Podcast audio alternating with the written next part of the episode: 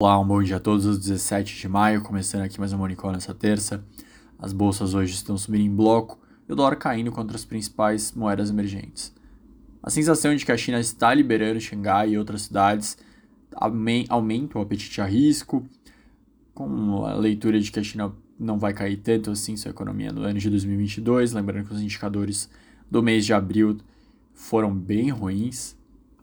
Isso elevou bastante a percepção de uma China falhando em chegar ao menos perto da sua meta de 5,5%, as revisões já estavam em 2% de crescimento. Sobre os destaques do dia de hoje, o PIB da zona do euro cresceu mais do que o esperado, 0,2% era a estimativa inicial, subiu 0,3% no primeiro tri de 2022, expansão anual de 5,1%.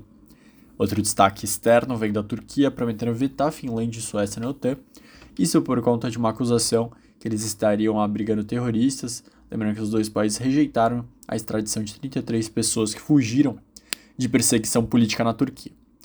A Rússia também se manifestou contra a Finlândia e a Suécia entrando na OTAN, desde que seja um movimento com instalação de bases militares. Falou que se não for instalado nada, não tem problema.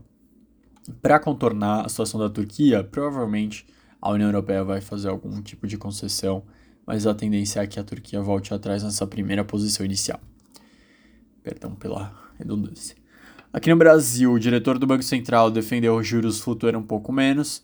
Ele disse ter preferência, o Bruno Serra, por um cenário de flutuação da taxa de base, uh, flutuação menor da taxa básica de juros, mas disse que isso nem sempre é possível.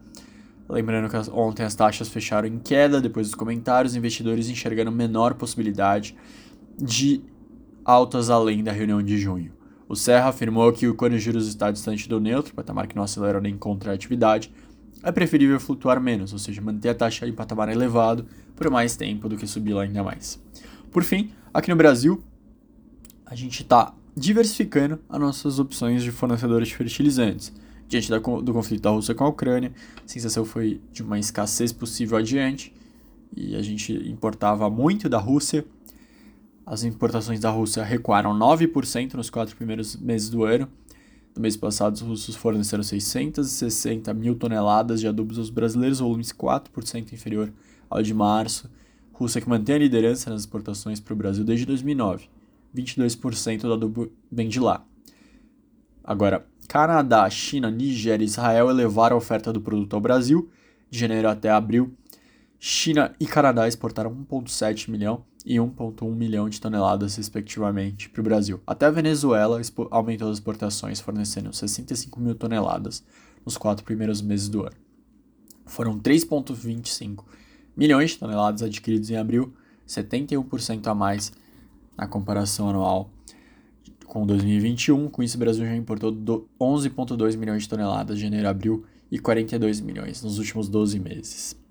Vou me despedir de vocês. Qualquer dúvida, entre em contato. Senão, um ótimo dia a todos.